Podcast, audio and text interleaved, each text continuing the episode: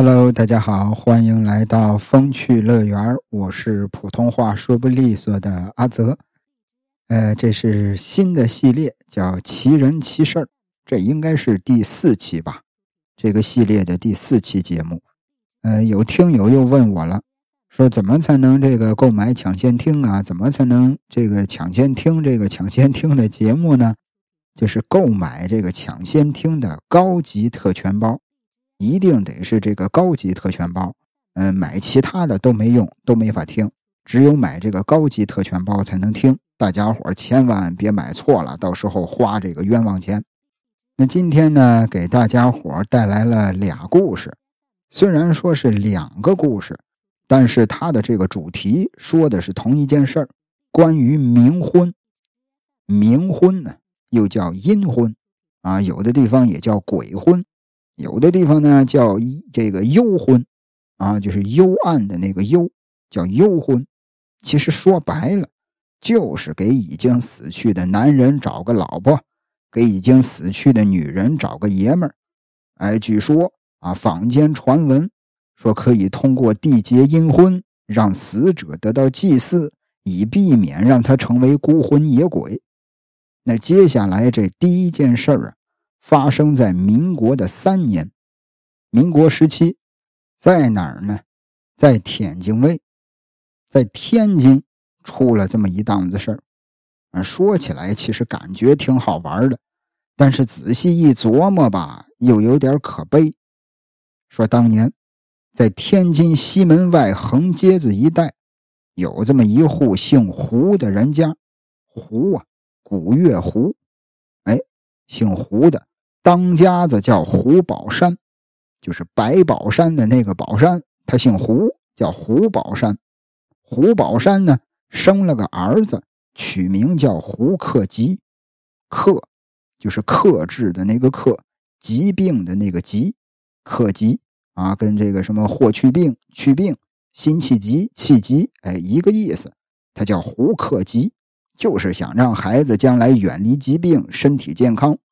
可偏偏的，他这个儿子没能克了吉，反倒叫吉给克死了。克吉英年早逝，才活了有个十三岁，还没等尝到人间的这个滋味呢，早早的就离开了人间。那这对于一个男人来说，无疑是人生第一等的憾事。可话又说回来，正所谓死了死了，一了百了。人死如灯灭，这世间的罪也就算是彻底遭完了啊！与人世间也就再无半点牵绊了。可问题是，身为父亲的胡宝山，他不这么想啊！他觉得，哎呦，我这儿子活得太憋屈，死得太委屈，到死都没牵过大姑娘的手，哎呦，死的忒不值了。为此，胡宝山要给自己的儿子胡克吉物色一桩亲事，要成全儿子在下边啊，让他有个伴儿。但是说来也巧，在东门外有一条粮店街，赶巧了，有个姓周的人家夭折了女儿。哎，姓周的这家死了闺女，胡宝山这儿死了儿子。胡宝山一听到信儿，立马就委托媒人登周家的门，哎，寄望于给死去的儿子讨下这门阴婚。周家呢，赶巧也想给自己的闺女配个阴婚。那胡家派来的媒人把话一说，两家一拍手，这事儿就算成了。于是乎，啊，就遵照这个阳间的礼俗，递了三书，下了六礼。张灯结彩，大操大办。这个胡宝山呀，宁可是倾家荡产，也得把这桩阴婚办得体体面面。那在这期间，整个的这个婚礼过程啊，就像正常的婚礼一样啊，先是两家出面到命馆合婚，取龙凤帖。哎，等到放定的日子呢，男方把纸糊的衣服、被褥啊、首饰，就各种的物件。作为定礼交给媒人，在放定的当天晚上在女方家门口，或者是在这个女孩的坟上给她焚化了。而女方陪送的这些嫁妆呢，也通通都是纸糊的，啊，有那种专门的这个做纸人的那种店，做花圈寿衣的店都能做。哎，这些嫁妆、金银首饰都是纸糊的，都是专门啊干这个裱糊营生的铺子给他特制的，做工也是十分的讲究。在当时啊，真人真事儿啊，金门发行量最大的报纸叫《益世报》，益就是这个利益的那个益，世界的世，报纸的报啊，《益世报》就是当年这个报纸上都给他刊登这事儿，对于胡家、周家这两家的这个阴婚，给他来了一个详细的描述。阿泽在网上还找到了这篇报道了。给大家伙简单的这个说一段吧。报纸上写着：“虽是张灯结彩，挂的却是白皮灯笼，而非红皮灯笼。其余之物也大都是白色。与其说是成亲，倒不如直接说是出殡。迎娶的时间选在夜里，迎亲者抬着一顶大轿子。”是用金纸、银纸裱糊而成，而非木材打造。其大小与真轿子无异。鼓乐手选单不选双，单鼓、单号、单唢呐，于夜幕当中，时而吹奏悠悠哀乐，时而吹奏欢庆喜悦，真好似钟馗嫁妹一般，叫人听着一阵唏嘘，一阵惊悚。胆子大者。或从门缝偷窥，或隔墙探头，只为看个热闹；胆小之人则关门闭窗，不敢窥看一眼。花轿到了女方门上，家属将新娘的照片抱出来，恭恭敬敬地放在纸糊的轿子里，与那些纸糊的陪送一块在鼓乐声中抬至男方家中。男方家的亲人将新娘的照片。从纸糊的轿子里请出来，与新郎的照片和牌位并列摆放，并用一根红绒绳将两幅照片拴起来。照片前边，啊，摆放着子孙饺子、长寿面、大枣、核桃什么的，只为讨个吉利，祝愿一对新人早生贵子。仪式完成之后，另择黄道吉日起灵。将周家女儿的棺材埋入胡家儿子的坟穴当中，为之并骨。这还不算完，还要再举办一场热热闹闹的合婚祭奠，这才算大概了事。至于前前后后的花销，一点都不比活人花的少。自此之后，胡周两家便是正式的亲家，逢年过节来往走动，不亦乐乎。这是发生在民国时期的一桩阴婚，真人真事儿啊！啊，报纸上也有刊登。刚才念的上边那一大套，都是他们这个民国时期这个阴婚的一个过程。那接下来呢？随着时代的发展，啊，社会的进步，越来越多的人开始相信科学了。对于传统文化的传承呢，哎，就觉得我们应该取其精华，去其糟粕。但是在一些很偏远的地区，其实依旧还存在着一些那种封建的陋习，比如说冥婚。冥婚呢，咱刚才讲的那一段，大家伙这个就算不明白、不懂的，应该也懂了，就是给死去的人找配偶。坊间传闻说，这些少男少女还没成家呢，就意外去世了，啊，就给人家单身下葬了。就觉得他死后会有怨气，他们的这些鬼魂啊，会这个回家来作怪，所以说一定要找个死亡的同龄的异性跟他合葬。说实话啊，呃，在准备今天这期节目之前，阿泽一直觉得这种事儿啊，可能就是电影电视剧，或者是这个最最了不起，就是民国时期可能会有，真没想到过现如今当代还会有这种事儿。而且更可怕的是，因为合适的鬼妻很难找，那受利益驱动，有些人就做起了伤天害理的事儿。他们为了配冥婚，去盗取尸体。在二零二一年，有件事儿不也是闹得沸沸扬扬吗？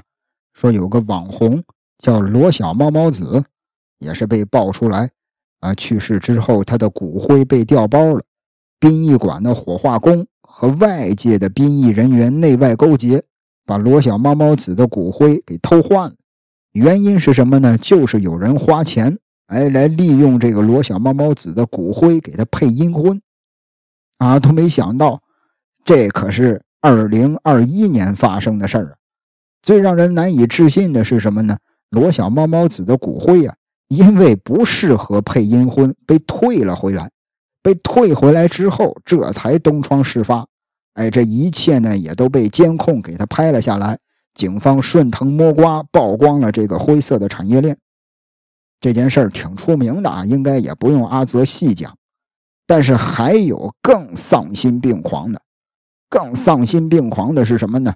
实在是没有合适的尸体了，怎么办？这些人就开始杀活人配阴婚。这事儿出在两千零四年十月二十一日，在山西洪洞县的一座新坟附近呢，站了一大群人。为首的是谁呢？为首的是刑警大队长田连全。田连全正守着新坟呢，旁边啊。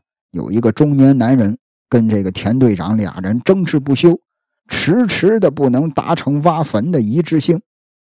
这个田队长不顾世俗，强求要挖开这个新坟，就是因为一个被人残忍杀害的十四岁少女，此时此刻正不明不白的躺在这片陌生的土地里，小姑娘就等待着警方揭开真相，送她回家呢。把时间往前倒，两千零四年十月三日，出生在山西霍州市西林村的女孩婷婷，正在霍州市一家这个寄宿学校上初二。要说婷婷啊，从小的性格就比较乖，哎，很听话，很懂事儿，学习成绩更是太优秀了，每次考试都是班里的前三名。那这一天，婷婷刚刚下课。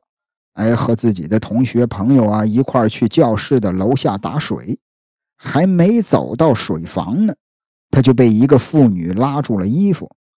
婷婷抬头一看，哎，发现这个妇女啊是朋友的妈妈。随后他就问呢，哎，说婶子你怎么来了？这个胖婶子说，说婷婷，哎呦，你爸爸出了车祸了，你妈妈呀。正在医院里边照顾他，没时间来，所以让我来接你。再不赶紧的，可能就赶不上见你爸爸最后一面了。婷婷一听这话也着急呀，而且信以为真，立马就焦急起来。因为当时婷婷上的这个学校是寄宿学校，那寄宿学校呢没有请假条是出不去的，所以婷婷也是火急火燎的找到老师。哎，说自己的父亲出车祸住院了，那家里发生这样的大事儿，老师肯定是没有理由拒绝的。哎，就给这个婷婷说，也是安慰她说：“没事的，你别着急啊，你早点去去看你爸爸，完事儿之后尽快回来上课。”但要说这个学校啊，它是每个星期五的下午，哎，学生才能放假回家，一直到了这个星期五。婷婷的爸妈在家里边等女儿回家呢，一直等到天黑也没见他回来，于是就赶紧的给学校给老师打电话，但是老师说什么呢？老师说婷婷三天之前因为父亲出车祸请假了，啊，他早就离开学校，早就回家了。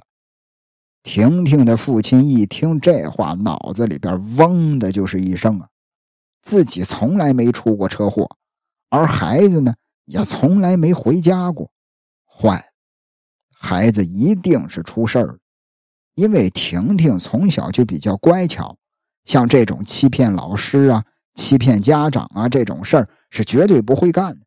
离家出走，突然消失好几天，更是不可能。孩子绝对做不出来。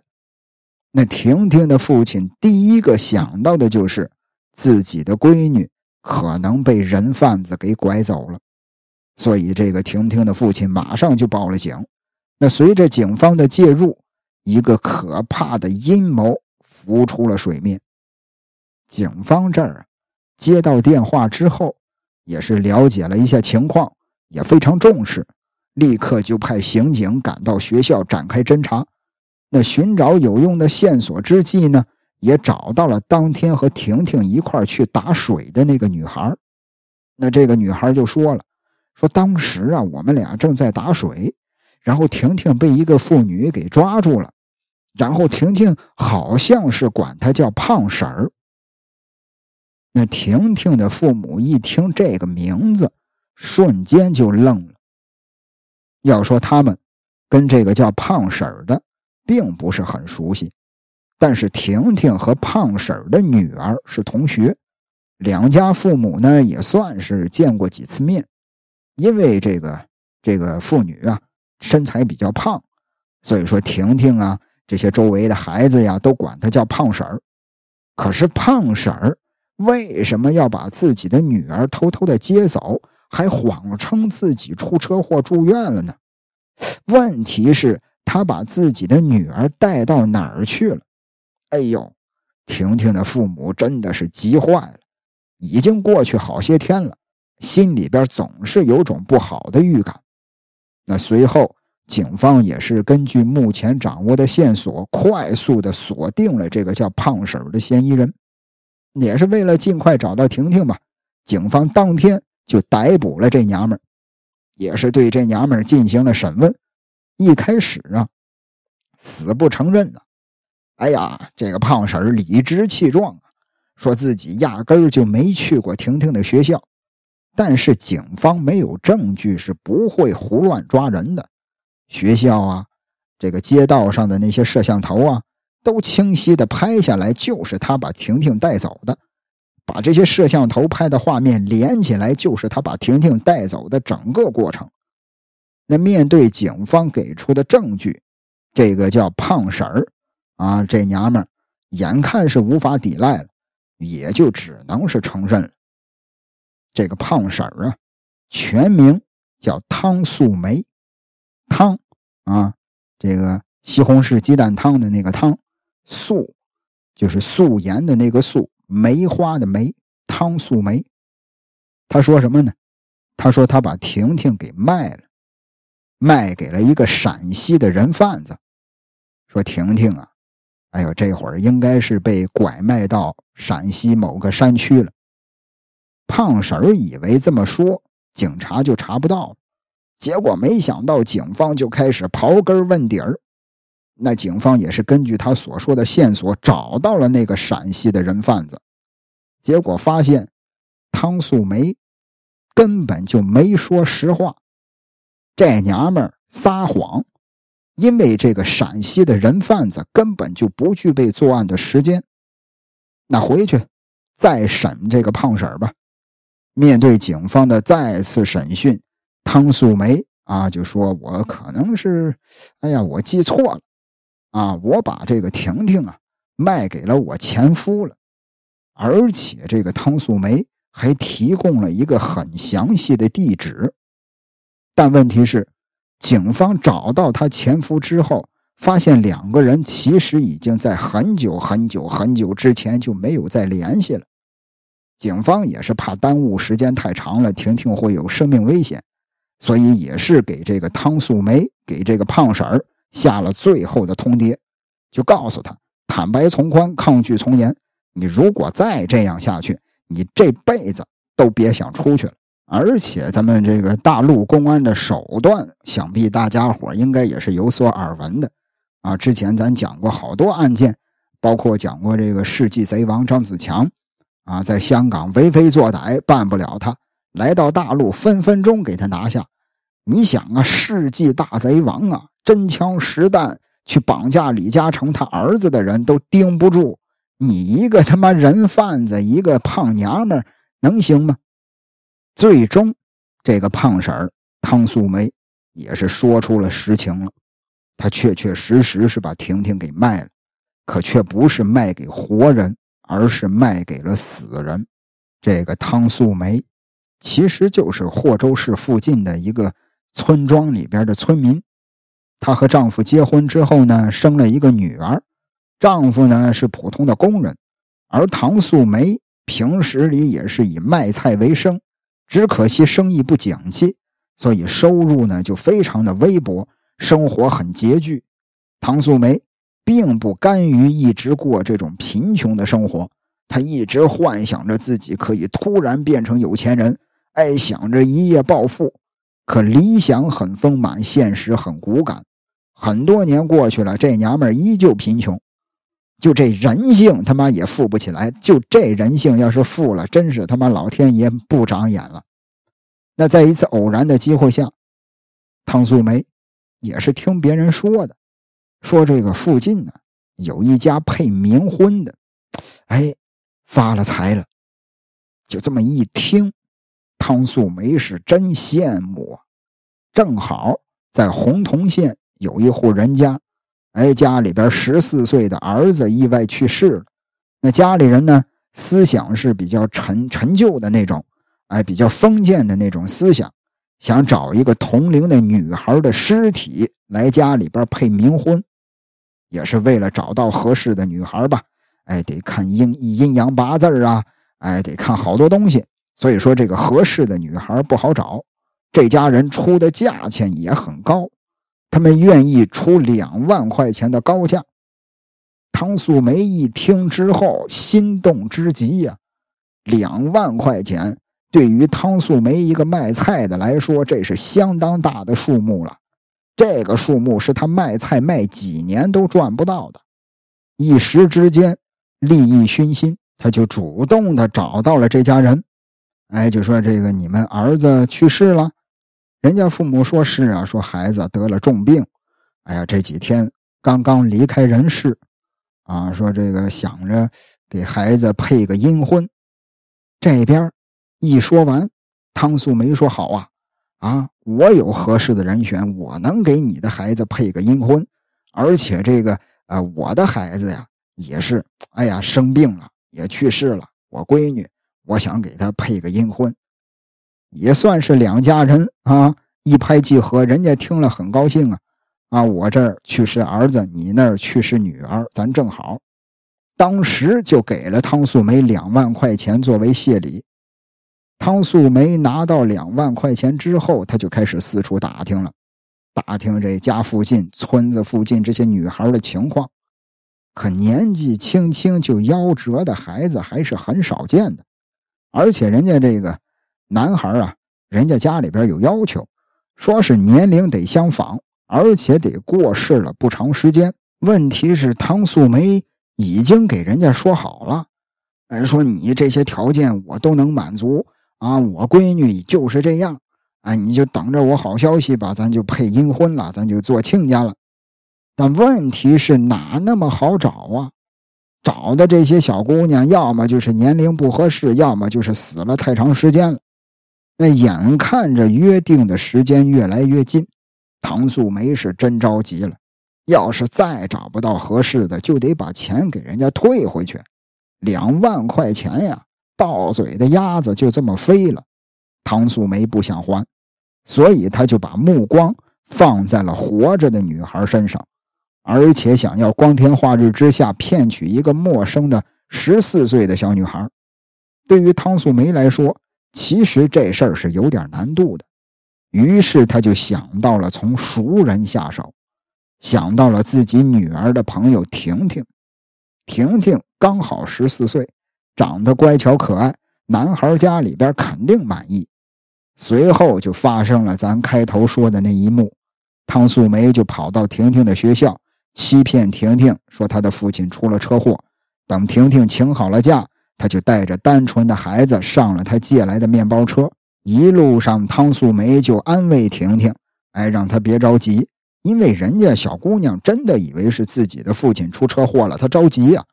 汤素梅就安慰她说：“你别着急，哎，拿过一瓶矿泉水说你喝点水吧。”小姑娘接过矿泉水，拧开喝了一口，很快就晕了，因为这个矿泉水里边装着高纯度的安眠药。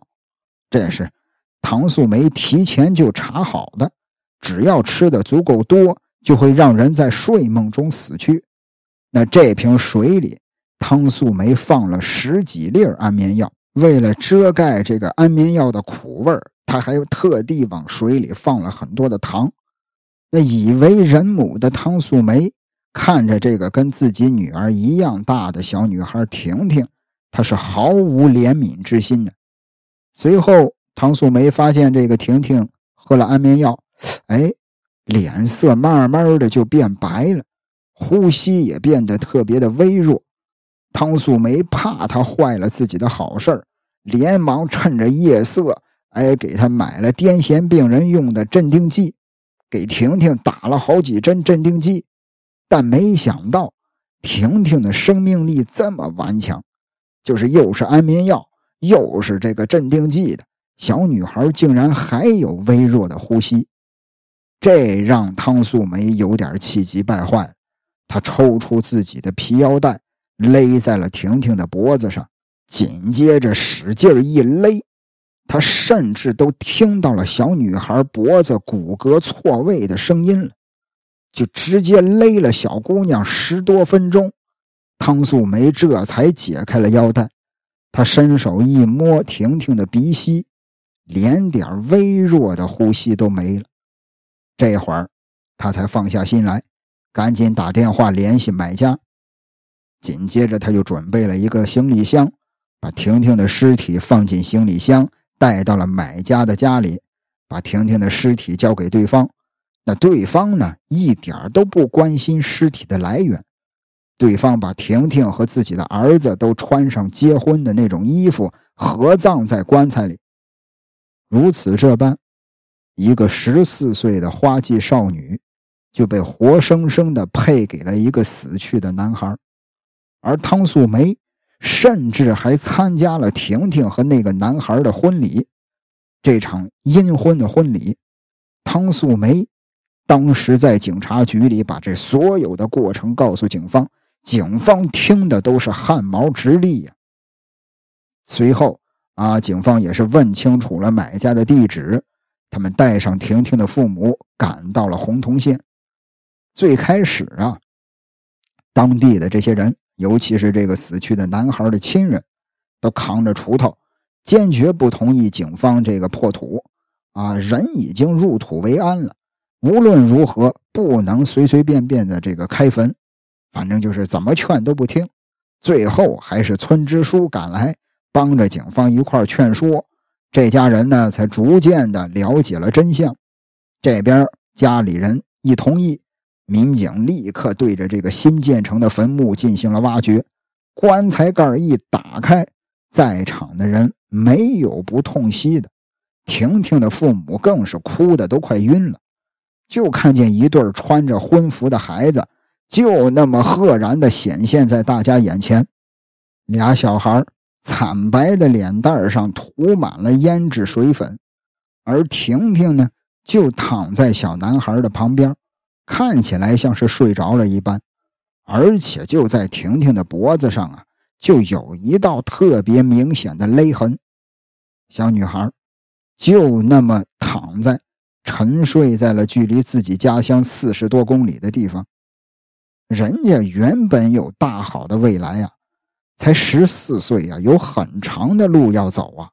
可这一切都停在了那天晚上，一个十四岁的小女孩被两万块钱买走了生命。如果她还活着，可能到今天她都三十多岁了。那以她的成绩，她可能就会考入一所很好的大学，说不定会有一个很爱她的丈夫。可能也会生一个很可爱的女儿，但这一切都不可能了。那个胖婶儿，那个汤素梅，被警方逮捕归案。后来法院判处汤素梅犯故意杀人罪，判处死刑，立即执行。哎，有一句广告词儿叫“没有买卖就没有杀害”。这个，我觉得咱们国家。做的这些科普事业吧，发展到今天已经是几乎灭绝了这些封建时期的陋习了。哎，说实话，哎呀，这第二个故事啊，讲的我是五味杂陈，就觉得真的是愚昧害人呢。我真是希望这样的事儿永远都不要再发生了。其实这个很多地区吧，很多这个比较偏远的地区，呃，这个消息比较、资讯比较闭塞的一些地方，它可能还是会存在配阴婚这种现象。嗯，当然也可能是人家当地的一种风俗、一种习俗吧。但不管怎么说，你再是风俗习俗这种事儿，你最起码得是得是这个双方都自愿的吧，得是真的死去的人才行吧。如果双方里有一个拒绝的，就算是死人都不能配的，更何况是活人呢？把活人杀了之后去配阴婚，这真是缺了大德了。幸好啊，最后还是这句话啊，幸好很 很多这个听友也经常说过这句话，阿泽也是借大家这句话吧。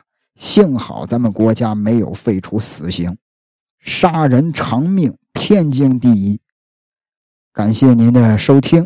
如果大家伙觉得哎这个系列还挺好，觉得这个故事呢讲的也不错，呃，辛苦大家帮阿泽分享一下，或者给节目点个赞。感谢您的收听，咱们下期再会。